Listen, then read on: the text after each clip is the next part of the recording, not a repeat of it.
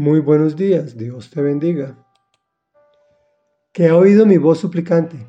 Es el título que le dimos al comentario del Salmo 28, también compuesto por David, y dice así, A ti clamo, Señor, roca mía, no te desentiendas de mí, porque si guardas silencio ya puedo contarme entre los muertos.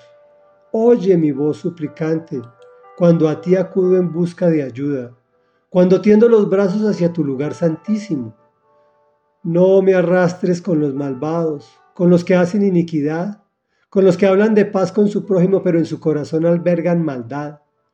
Págales conforme a sus obras, conforme a sus malas acciones. Págales conforme a las obras de sus manos. Dales su merecido, ya que no toman en cuenta las obras del Señor y lo que Él ha hecho con sus manos. Él los derribará y nunca más volverá a levantarlos. Bendito sea el Señor que ha oído mi voz suplicante. El Señor es mi fuerza y mi escudo.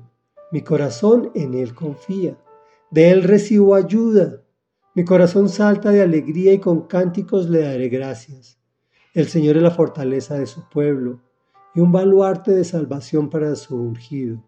Salva a tu pueblo, bendice a tu heredad y cual pastor, guíalos por siempre. Comentario.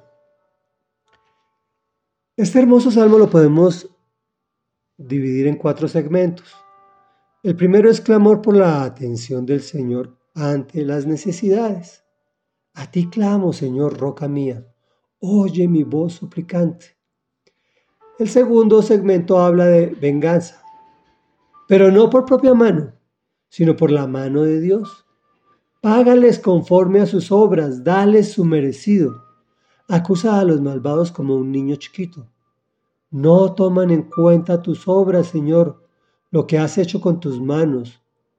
No olvidemos que Él dice, mía es la venganza. Si tú te quieres vengar, sacas al Señor de la ecuación y ahí es cuando pierdes el año, porque Él se retira y te deja solo. Estamos leyendo el Antiguo Testamento. Jesús en el Nuevo Testamento nos dice, bendigan y no maldigan. Bendigan a los que, le hacen los que te hacen daño. En el tercer lugar, lo alaba y agradece como si sus peticiones ya fueran cumplidas. Esto lo llamamos fe. Bendito sea el Señor que ha oído mi voz suplicante. Lo exalta y enumera algunos de sus atributos. Eres mi fuerza, mi escudo, en ti confío, de ti recibo ayuda, por eso mi corazón salta de alegría. Finalmente, hace extensiva la bendición a todo el pueblo. El Señor es la fortaleza de su pueblo. Salva y bendice tu heredad y cual pastor guíalos por siempre. Reflexión, aquí nos encontramos con uno de muchos modelos de oración. Venimos a Él, lo alabamos, ponemos nuestras peticiones en sus manos, le contamos que hay gente que nos hace daño y que quiere nuestro mal, recibimos esa bendición por fe y la hacemos extensiva a toda la comunidad, a toda nuestra familia, a todos nuestros amigos, a toda nuestra nación. Oremos, amado Padre de la Gloria. A ti acudimos reconociendo que hemos pecado y que ese pecado nos ha acarreado infinidad de problemas, de circunstancias complicadas y de sinsabores. Por eso venimos ante ti, Padre de la Gloria, en el nombre de Jesús y en el poder de tu Santo Espíritu, a clamarte y a poner todas nuestras necesidades en tus manos.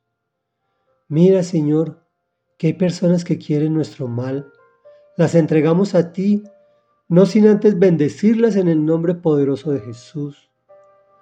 Te clamamos, Señor, por todas esas necesidades que tú has resuelto, Señor. Gracias, gracias, gracias, amado Rey Dios, porque en ti confiamos y de ti sabemos que ya recibimos nuestra ayuda y por eso nuestros corazones saltan de alegría. Gracias, Señor, porque yo bendigo estas tierras donde me encuentro. Sé que muchos de los que están escuchando no viven en su tierra natal.